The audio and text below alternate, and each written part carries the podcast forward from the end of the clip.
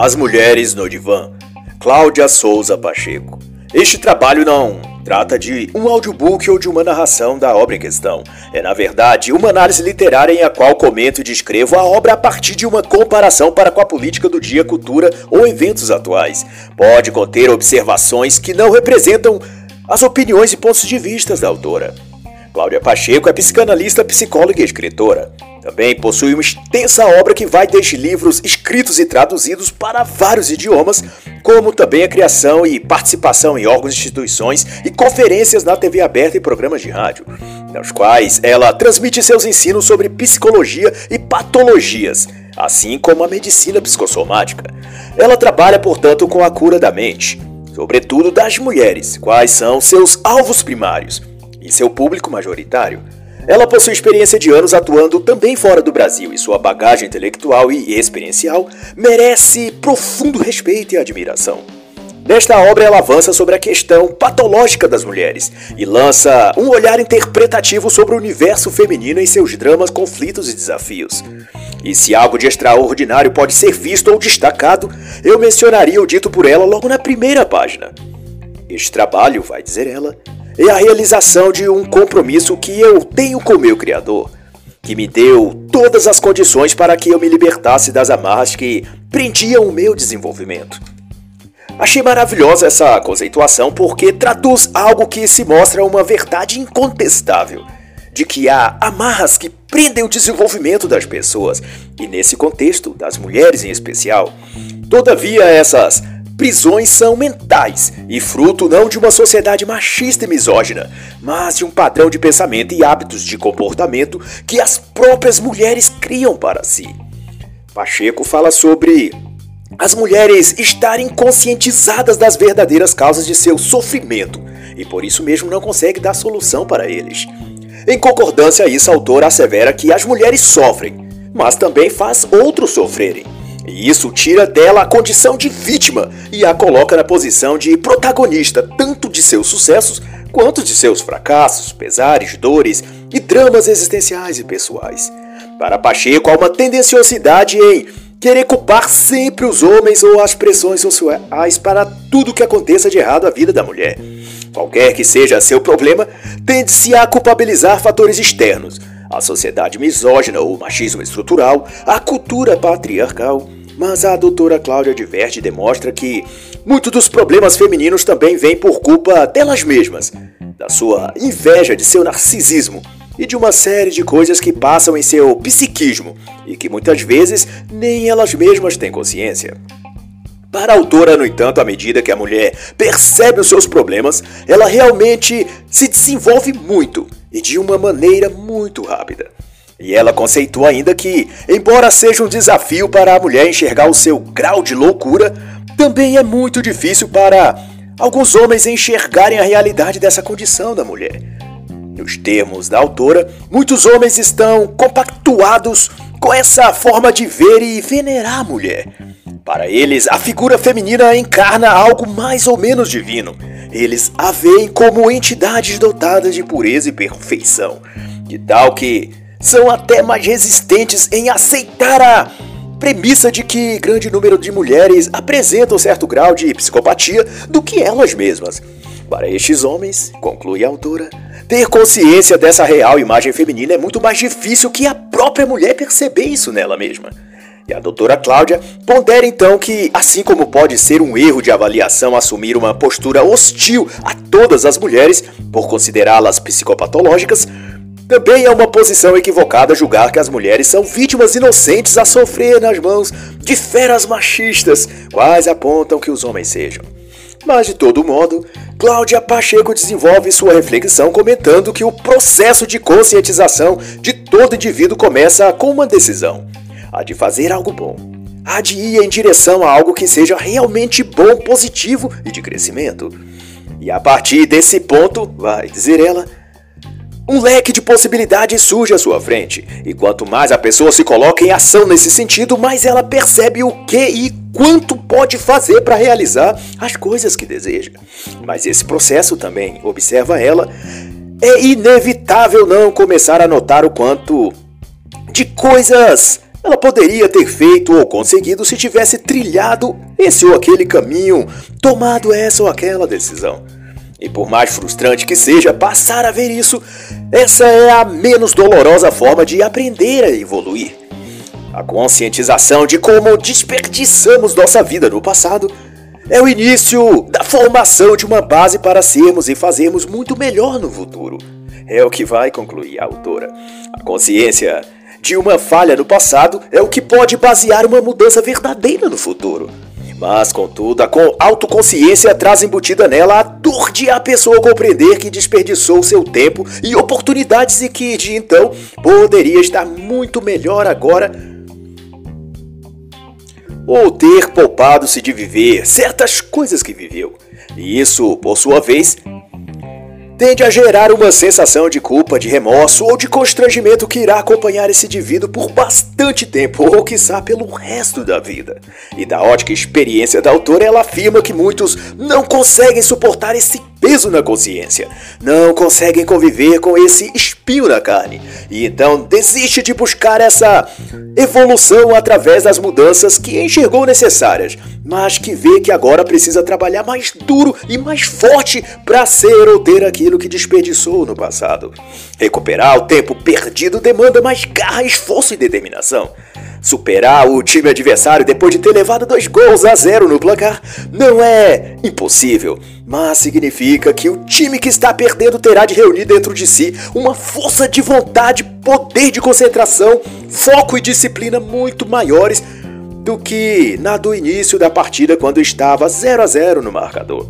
Para muitos, essa é uma situação crítica e dolorosa demais para enfrentar, e daí entregam-se a um outro processo que a autora chama de alienação. E para Pacheco, a mulher que decide sair dessa situação e realizar o bom, o belo e o verdadeiro, e portanto achar sua liberdade e felicidade genuína, verá diante de si uma série destas restrições e dificuldades sociais, econômicas, psicológicas, e essa superação dependerá dela conseguir superar e vencer essa fase de alienação que também será parte do processo ou sempre um risco, uma alternativa, ou melhor, um atalho convidando à beira do caminho.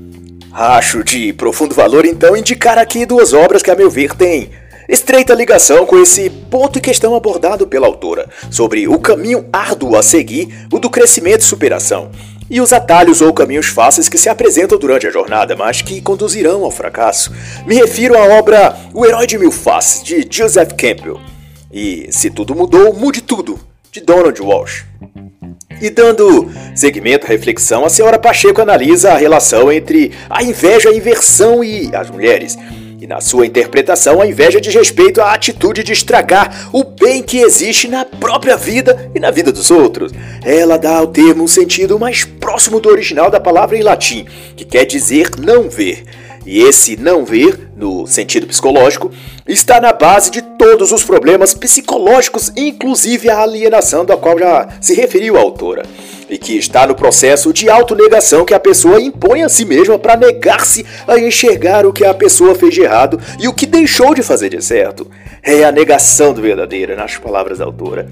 E na esteira disso ocorre um outro fenômeno para a autora advém isso da inveja dessa negação e fuga da realidade que é a inversão. De acordo com ela, a inversão ou visão invertida da vida se manifesta como o degrau seguinte à manifestação da inveja e se traduz em rejeitar e temer o que é bom e acatar o e desejar o que é mal.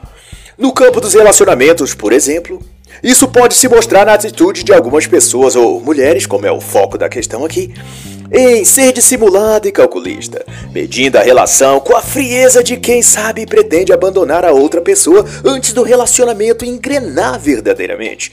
Para essas mulheres, evitar gostar muito dos outros a impedirá de ser no futuro abandonada, rejeitada e sofrer.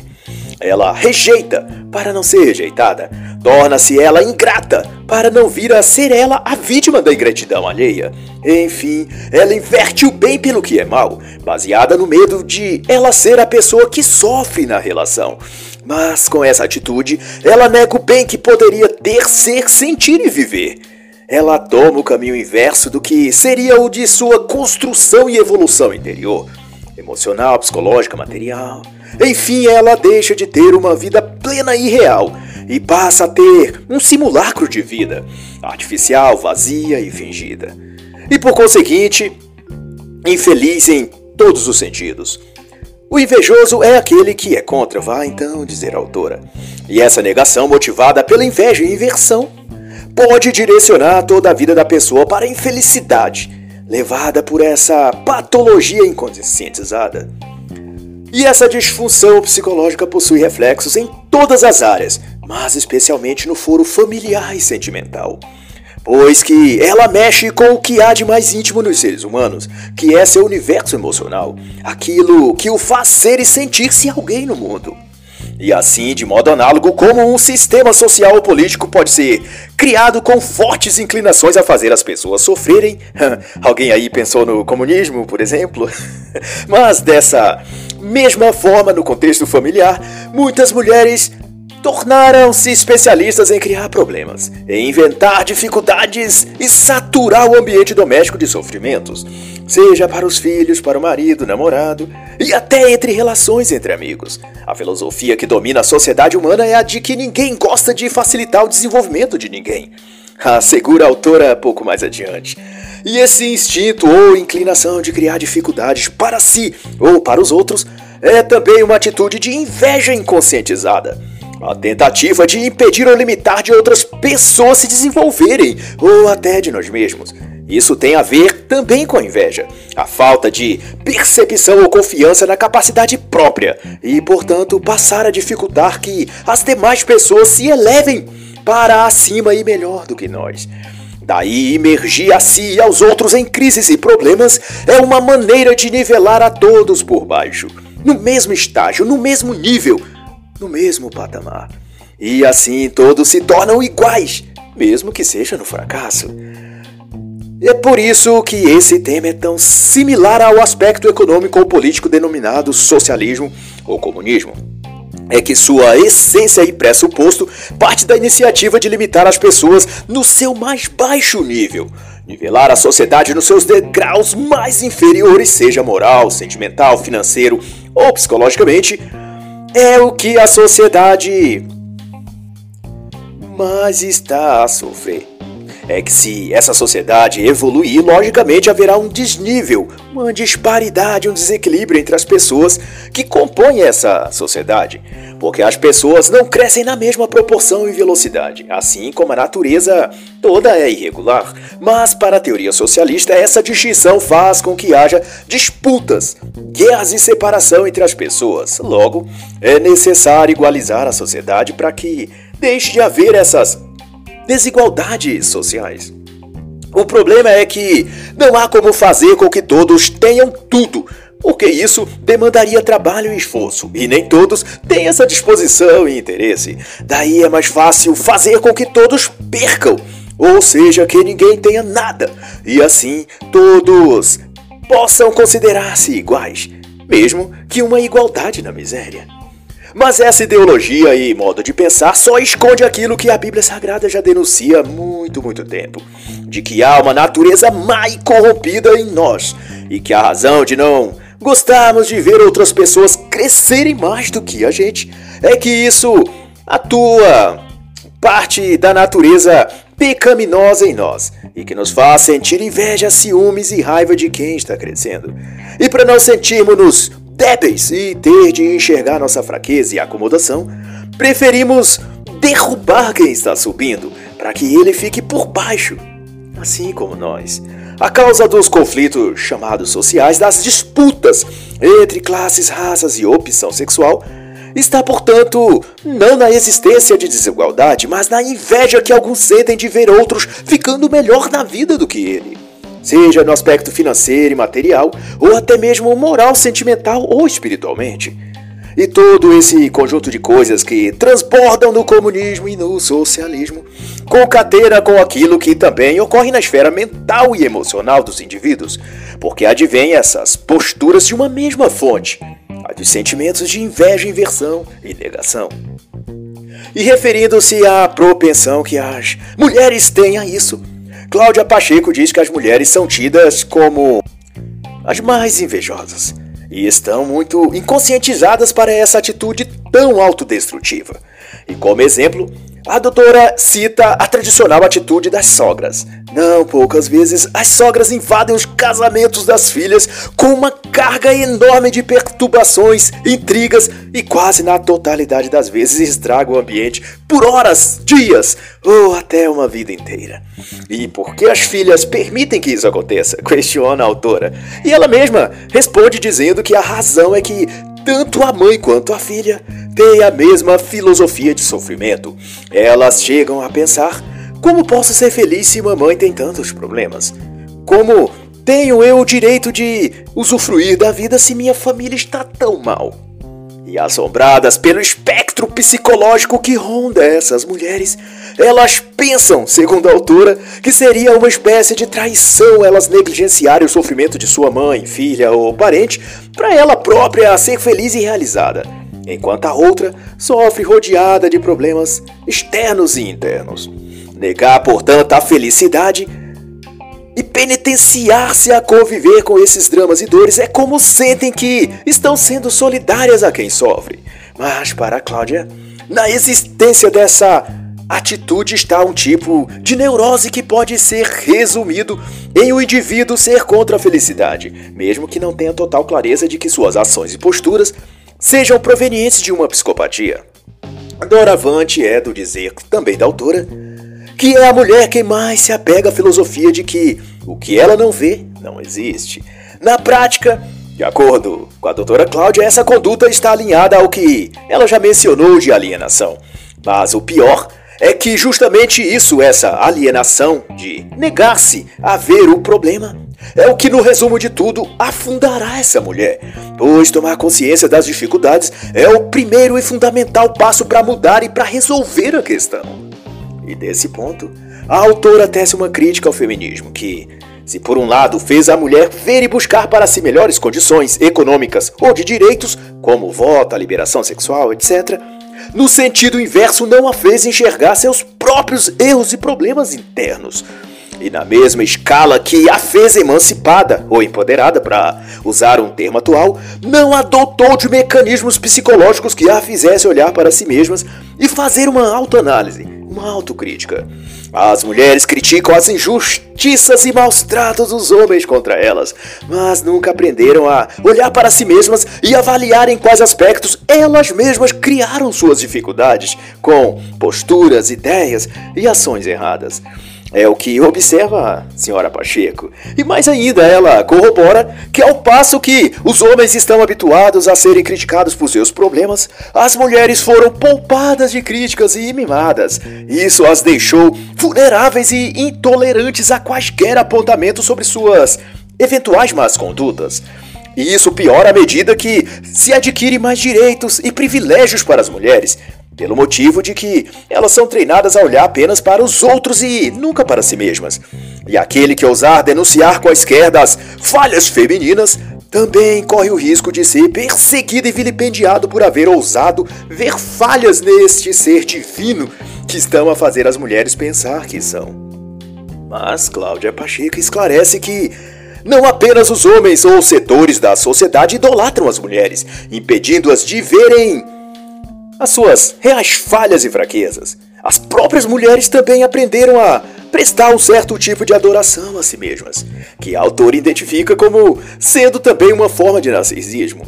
Se uma mulher prestar atenção aos seus pensamentos, vai conceituar a doutora Pacheco, ela vai verificar que 99% deles giram em torno de si mesmas de como ser mais bonita, admirada, amada. Com exceção das horas que passa trabalhando e tende a se concentrar nisso, ele está sempre fazendo fantasias nos quais ela é o centro.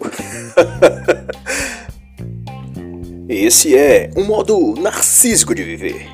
Mas a doutora Cláudia também convida a refletir que olhar para si como vítima e alvo das agruras do mundo dos homens e de tudo mais é um erro e equívoco gigantesco, uma vez que as mulheres perfazem 49,5% da população mundial, ou seja, quase a metade, visto que é de apenas 1% a menos que a de homens. Logo, se há problemas lhe atingindo, metade da culpa pelo menos deve ser das próprias mulheres. Porquanto a autora registra, sem meias palavras, que a consequência de não olhar para as verdadeiras causas de seus problemas e não culpar também a si mesma por eles é um caminho inevitável para o sofrimento. E isso tem seu estabelecimento no hábito incrustado nas mulheres de pensar de maneira certa, mas sentir de maneira errada ou invertida, ao contrário ao que pensou. Em outras palavras, elas até pensam de modo consciente e promissor sobre o que e como devem fazer para melhorarem suas vidas, trabalho, relacionamentos, etc. Mas, porém, na hora de agir, de tomar as decisões, acabam escorregando para o campo das emoções e agindo pelo impulso dos seus sentimentos naquele momento, e aumentando quase sempre ainda mais os seus problemas e dificuldades. E tanto por isso, para ajudar-nos nessa jornada e na superação desse desafio interno, deixo a recomendação de três obras que foram um marco em minha vida há anos atrás. E espero poder ajudar no desenvolvimento do amigo ou da amiga leitora. Sem medo de vencer, A Revolução dos Campeões e O Poder da Solução. Todos pela editora Gente e do autor Roberto Chiniachik, alguém que eu acho extraordinário em seus ensinos. Mas também recomendo o livro Hábitos Atômicos, de James Clear, e no capítulo 5, discutindo sobre as razões do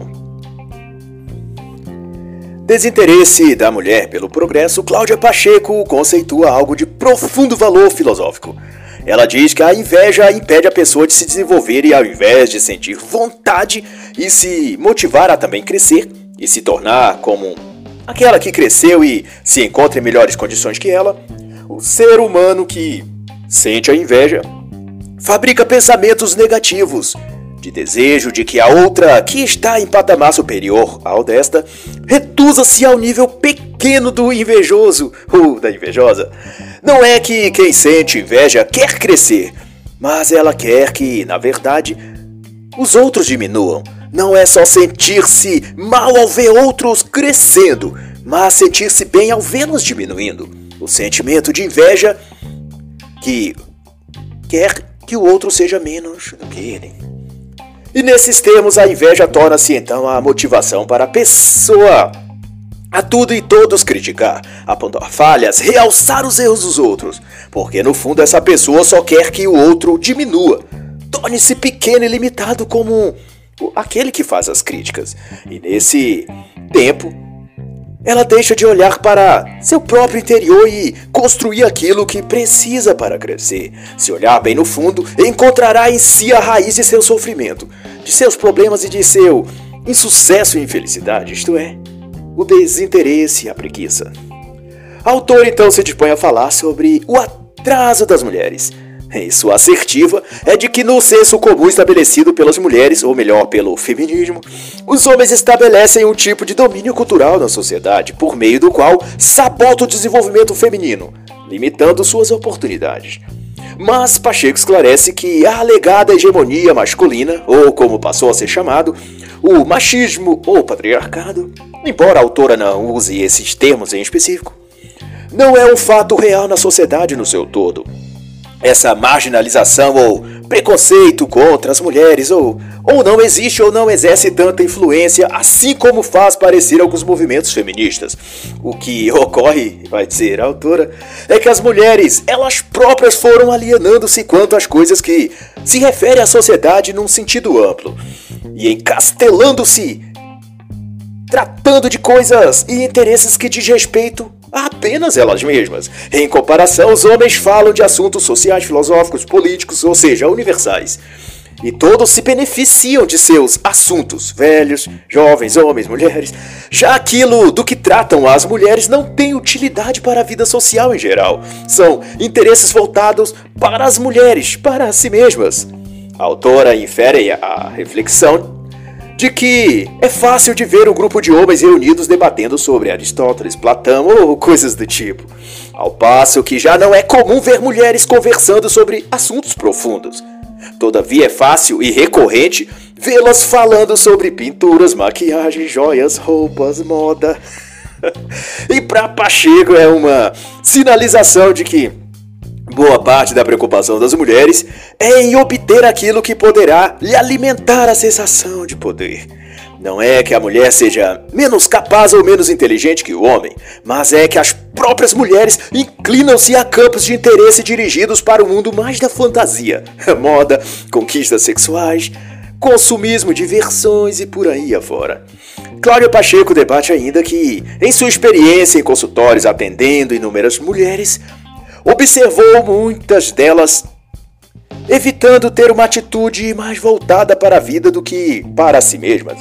Porque tomar decisões desse tipo envolve assumir erros e acertos, seguir a própria cabeça ao invés de se orientar grupalmente por aquilo que outras mulheres estão fazendo ou falando. Isso requer assumir o risco e a responsabilidade. E se der errado, será por culpa dela própria. Mas para evitar esse tipo de pressão e reprovação, se a coisa sair errado, as mulheres escolhem seguir a cabeça de terceiros, os conselhos ou exemplos de amigas, novelas, o que é mostrado na TV.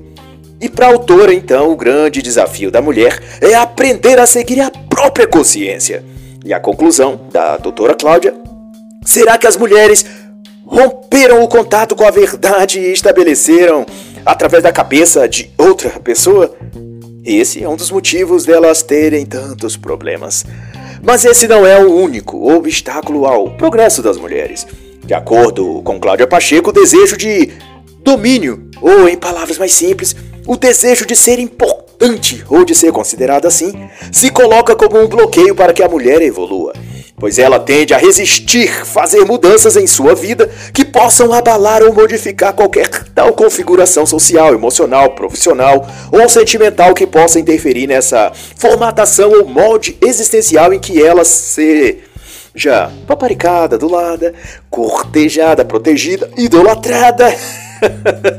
etc., por um grupo apenas ou ambiente em que ela está inserida. A tendência é ela evitar mudanças que possam romper esse ciclo de coisas e pessoas em que ela é o centro e se beneficia. Seja na área afetiva, familiar, de amizade, namoro, se a mulher estiver recebendo toda a atenção, ela não fará grandes viradas em sua vida, por medo de perder esse status de rainha ou deusa que ela acha que tem naquela sua situação. Cláudia Pacheco conta o caso que atendeu em seu consultório da arquiteta ML, de 23 anos, moradora na época de São Paulo.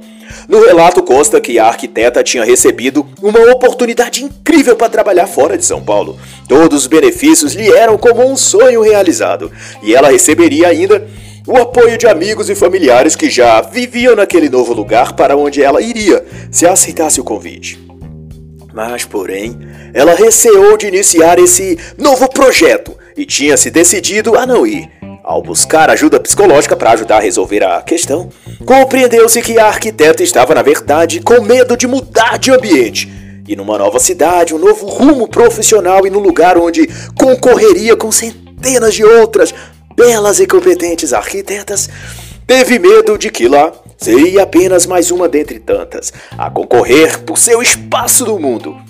Ela já não seria deusa e rainha de ninguém, seria apenas um ser comum e onde estava, tinha se adaptado a receber convites, a lhe ser oferecido presentes, a ser reconhecida e elogiada, a ter uma rede de bajuladores sempre à sua disposição, prontos e dispostos a estender um tapete vermelho para ela desfilar, ou aprová-la, independente de se acertasse ou se errasse. Os vassalos que a cercavam estavam por ali, prontos para adorná-la de palavras de incentivo e de bajulação. Lá, em outra cidade, em meio a predadores, ela estaria por conta própria. E não teria seus súditos escravos emocionais para massagear seu ego diariamente e apresentar justificativas e culpados para tudo que não saísse como planejado. Ela seria a única e exclusiva responsável pelo que desse certo e também pelo que desse errado.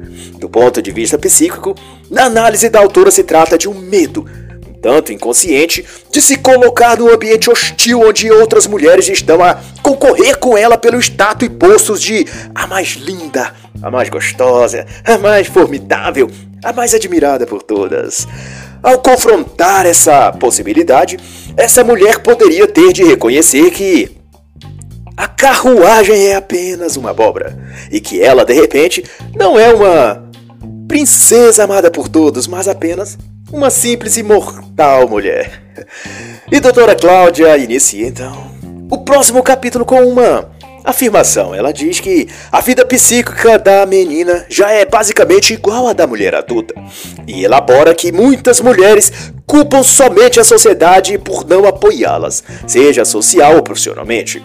Quando, na verdade, as dificuldades dessas mulheres vêm de seu próprio desinteresse em ter uma atitude mais objetiva, voltada mais para a realidade exterior. Frequentemente, as mulheres se deixam levar por interesses subjetivos, como fantasias sexuais, interesses pessoais e exaltação de si mesmas, através de roupas, joias, viagens ou algum tipo de ostentação narcisística. E é para isso que chama a atenção a autora ao relatar a história de uma paciente, a senhora CV. Esta tinha depois de um período afastada da escola, retornado para a faculdade. Lá participava de grupos de estudo para fazer as atividades disciplinares, mas, porém, numa... não conseguia compreender as matérias. Suas colegas solidárias passavam-lhe cola nas provas e colocava seu nome nos trabalhos em grupo.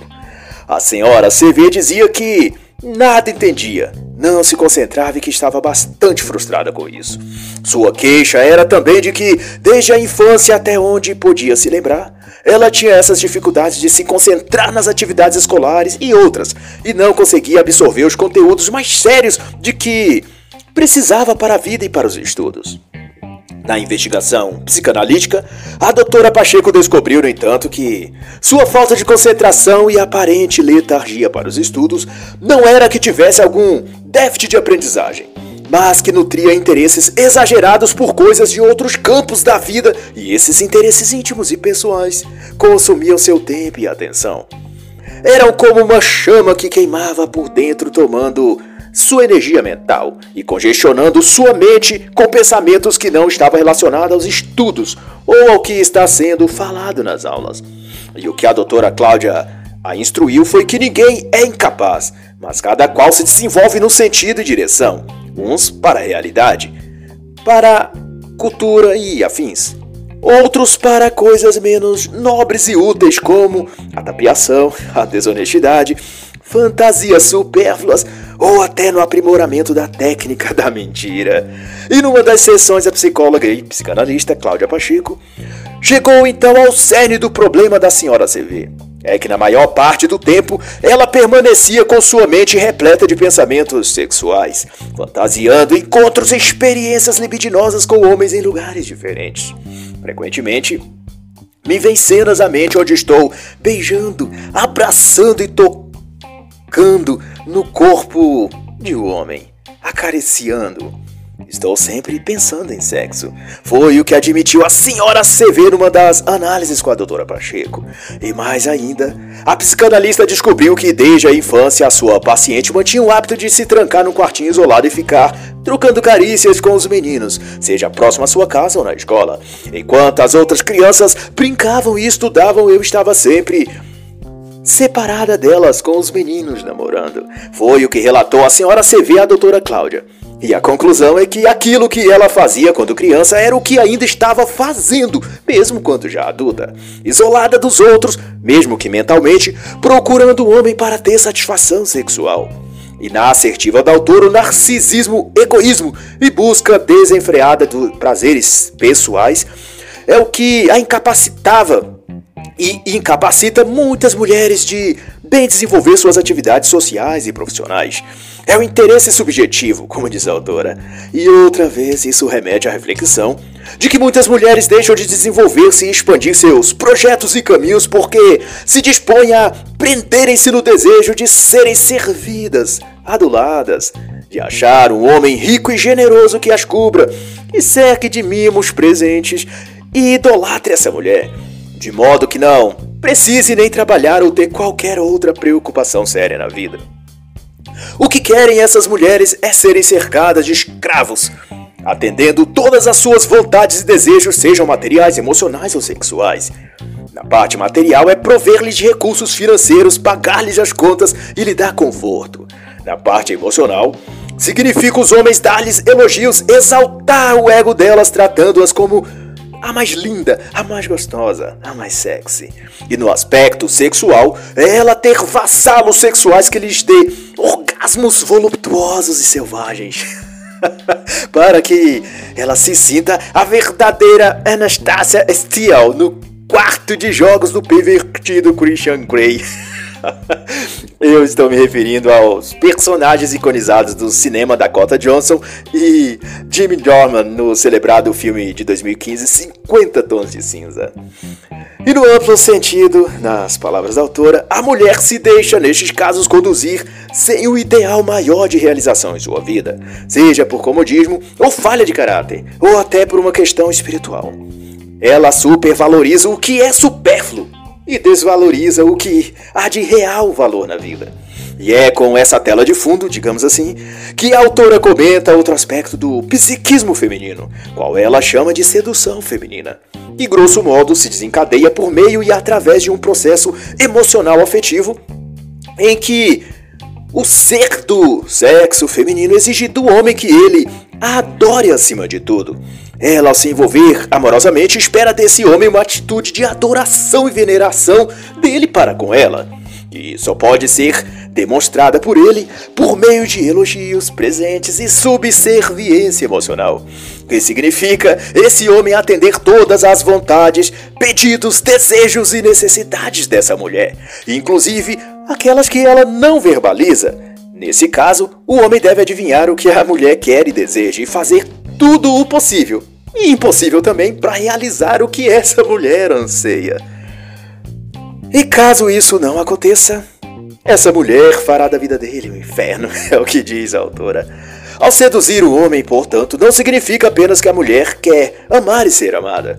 Ela anseia inúmeras vezes tornar-se na vida desse homem o centro a qual ele orbitará ao redor. Ela espera despancar tudo e todos que há de importante na vida dele, principalmente as outras mulheres, seja filha, mãe ou até esposa, caso ele seja casado com outra e essa esteja na vida dele no papel de amante. E nesse ponto a autora tem algo relevante para comentar. Ela conta que na sua formação analítica atentou que as mulheres que mantêm casos amorosos com homens comprometidos não fazem por interesse afetivo ou sexual, mas por inveja da outra mulher. Isto é, a mulher que é amante se recusa a aceitar que aquele homem venere outra deusa, e daí envolve-se com ele não porque sentiu algo por ele, mas porque quer destruir a concorrente ao posto de rainha ou Deus onipotente na vida daquele homem. O que ela mais deseja é que o homem tenha todos os seus pensamentos e desejos voltados para ela exclusivamente. Assim, quando ela se envolve com um homem que já é comprometido com outra mulher, não é o romance, a atração sexual e por vezes nem mesmo o interesse financeiro o que mais a motiva, mas a inveja que ela sente da outra mulher, aquela que oficialmente o homem tem por esposa, namorada ou noiva. E neste caso, ela a considera a pessoa mais importante da vida dele. É, é isso que a mulher quer derrubar. É isso que ela deseja. O trono onde possa reinar absoluta na mente e espírito desse homem. E quanto a isso, Cláudia Pacheco então vai dizer que a conquista ou jogo da sedução que a mulher põe em curso nestes casos é uma atitude extremamente agressiva contra a rival e contra o próprio homem. A parte em que demonstra o afeto, romance ou libido sexual por ele é apenas um mascaramento que cria para acobertar a inveja que sente da outra concorrente que há na vida daquele homem. A namorada, a esposa, a noiva ou até a mãe. Frequentemente essas mulheres fazem tudo o que podem para conseguir o para si aquele homem enquanto ele pertencia a outra mulher. Mas assim que o separa da esposa ou família dele e começam a viver juntos ou a ser livres para fazer ela e o amante viverem juntos, hum, ela então perde o interesse porque sua inveja já foi satisfeita. E daí todo o clima de paixão, juras de amor, sexo selvagem, etc., subitamente desaparecem. E a autora convida então a pensar que Por melhor que seja ou mais que se esforce, o ser humano não dispõe de recursos existenciais que possam satisfazer um outro ser humano, pois somos limitados e há campos que somente Deus pode preencher. E portanto, se as mulheres continuarem a querer ser atendidas plenamente, em todas as formas e modos, por um homem ou por muitos deles, essa mulher ficará eternamente vazia e frustrada, e nenhum companheiro que tiver poderá torná-la feliz, completa ou realizada. E no capítulo 10, nas páginas 40 e 41, Cláudia Pacheco continua nessa questão, dando um ângulo um pouco distinto, remetendo à característica narcisística da mulher que a levam a essa conduta de desejar ser adorada pelos homens. Ela faz um contraste entre mulheres latinas e as norte-americanas, dizendo que seus métodos são diferentes, mas seus objetivos são os mesmos: atingir um patamar onde seu corpo e personalidade sejam centros de veneração de todos, principalmente dos homens. A mulher latina, vai dizer Pacheco, tem aparentes características de submissão e feminilidade. A americana, de independência e autossuficiência. Mas a fonte que alimenta uma e outra provém do mesmo lugar, do desejo megalomaníaco e narcisístico de ser adorada por um homem, por outra mulher ou por uma multidão. Não é à toa que a indústria de cosméticos, plásticas, moda e estética ganham milhões à custa das mulheres. É que sempre estão tentando ficar mais lindas, perfeitas e sexy para derrotar as concorrentes e subir ao pódio, ganhando o título de deusa empoderada do universo.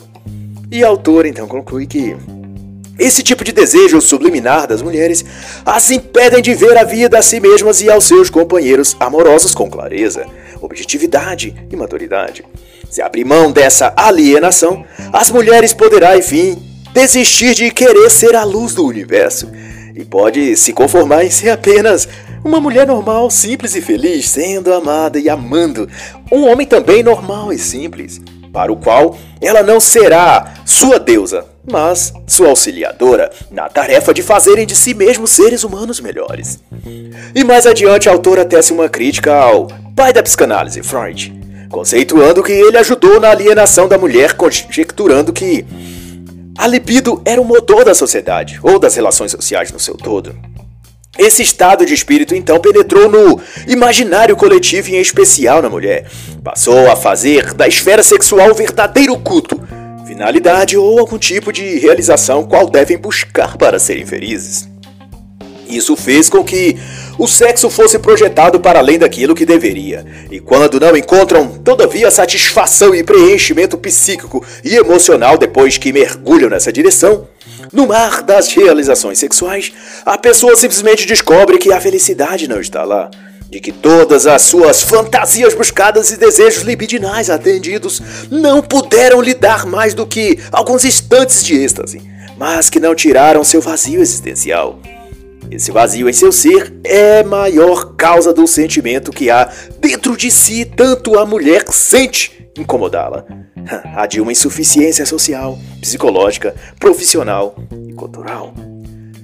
O que curaria isso, vai destacar a autora, é a mulher entrar em contato com a realidade e conscientizar-se de que suas patologias precisam ser trabalhadas e corrigidas. Mas por que as mulheres encontram tantas dificuldades e para enfim se libertarem dessas prisões mentais e crescer, evoluírem? A resposta dada por Cláudia Pacheco é que as mulheres não resolvem seus dramas e bloqueios porque não assumem a sua vida por completo. Elas querem assumir os bônus, mas deixam de arcar com o ônus. Querem a parte boa sem se responsabilizarem pelas partes ruins. Querem a liberdade de fazer o que quiserem, principalmente em matéria de sexo e diversões, mas doravante negam a responsabilidade pelas dificuldades que tais condutas lhe trouxerem. A ideia de assumir a própria vida, declara Cláudia Pacheco, é deixar de lado as fantasias e desejos patológicos e toda essa confusão mental de associar liberdade pessoal com libertação sexual. Para as mulheres modernas colocarem em prática todas suas fantasias sexuais é a forma e caminho para não serem felizes. É hora de entenderem, vai inferir ela, que a mulher já goza da liberdade sexual há anos e isso não as tem deixado mais completas, realizadas ou mais inteligentes e felizes. As mulheres continuam em prisões mentais que as afligem lhes tiram a satisfação para com a vida. Só que agora que já conseguiram o sexo, aprenderam a culpar outras pessoas por sua infelicidade e inépcia diante da vida. Agora culpam o machismo estrutural, a cultura patriarcal ou a sociedade misógina. As mulheres só não progredem por causa disso. É o que bradam agora os movimentos feministas. Mas antes, não muito tempo atrás, esses mesmos movimentos coletivos das mulheres prometiam a elas que se se libertassem da castidade, do recato, dos valores religiosos e padrões familiares em relação ao sexo, elas seriam plenas e realizadas.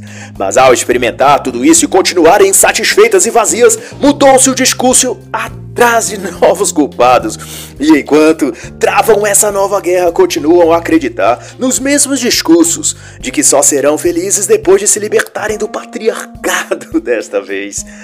E isso vai acrescentando a elas novos inimigos. E a verdade vai sendo escondida para debaixo do tapete.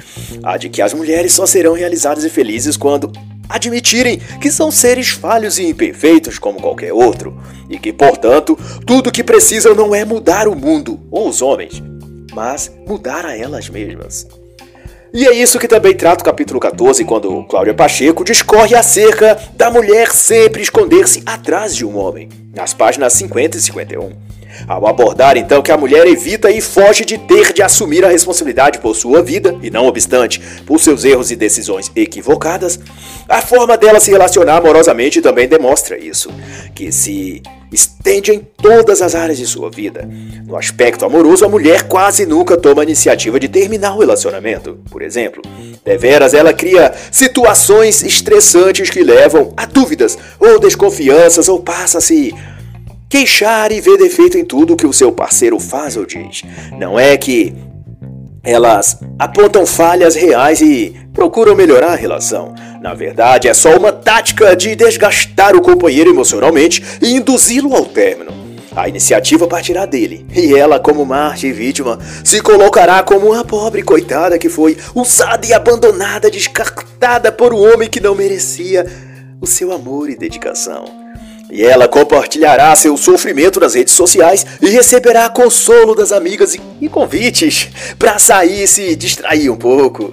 Ao invés de ficar chorando em casa sozinha, você tem de dar o troco, dirão as amigas e os demais pretendentes que fingiram ser também amiguinhos, mas só esperavam na fila sua vez e oportunidade de abocanhar a carne nova recém-liberada para o mercado de consumo sexual afetivo. Afinal, dirão esses amigos, para que ficar em casa na deprê quando seu ex é que não te deu valor? Ele deve estar agora curtindo com outra e você aí sofrendo sua boba. ai ai, é um filme repetido e enjoativo. E a Netflix da vida real nunca cansa de trocar os personagens e reprisá-la infinitamente. e doutora Pacheco então dirá que o que há de mais desagradável e desonesto na conduta das mulheres é elas não assumirem seus problemas. Estão sempre escondidas atrás de alguém para não se responsabilizarem por suas vidas e por seus erros. Justificam seus insucessos culpando as restrições sociais, as leis, os homens, a família ou a religião. E enquanto não cair em si, se assumir diante da vida, finaliza Cláudia Pacheco, essa mulher jamais mudará sua vida para melhor. Em outra parte, Cláudia assevera que a mulher age como uma criança neurótica. Acham que podem fazer tudo o que quiserem e a sociedade tem a obrigação de aceitá-la e suportá-la.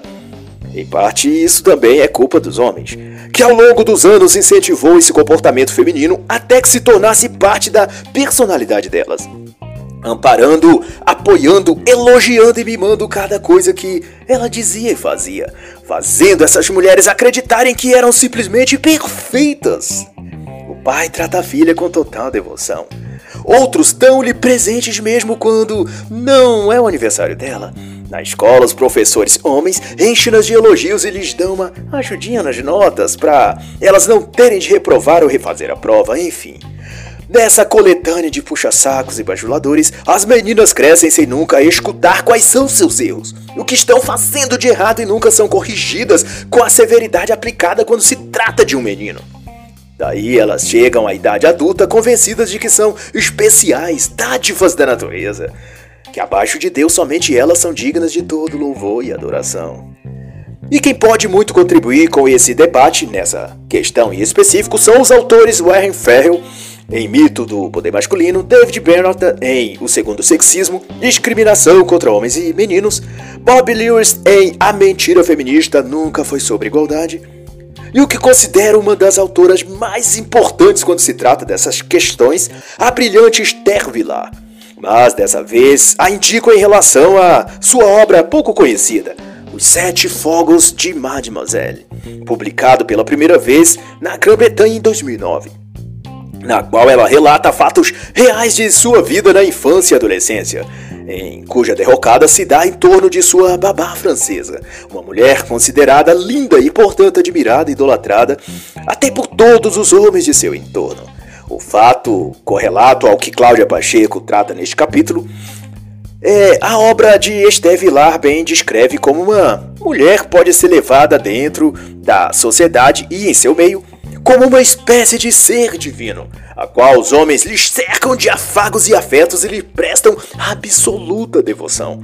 E como na vida moderna, Mademoiselle desprezava e esnobava todos os que se derretiam de amores por ela. Mas, como vassalos, esses eram os que mais lhes endeusava, cobrindo-lhes de presentes, joias e elogios a sua beleza. O livro de Esther mostra uma sociedade masculina escravizada por um par de pernas e uma vagina. Nada, na verdade, diferente do que vemos acontecer todos os dias em todos os lugares. Afinal, assim está profetizado: que onde houver uma ou mais mulher dando sopa na rede social, sempre haverá ali um homem mangina disposto a idolatrar e servir a essa mulher. Mas isto posto, deixo a quem interessar a seguinte reflexão baseada no que diz Cláudia Pacheco na página 156 e 157. A mulher está a cometer o mesmo erro que Eva cometeu, o de trocar Deus pelo demônio.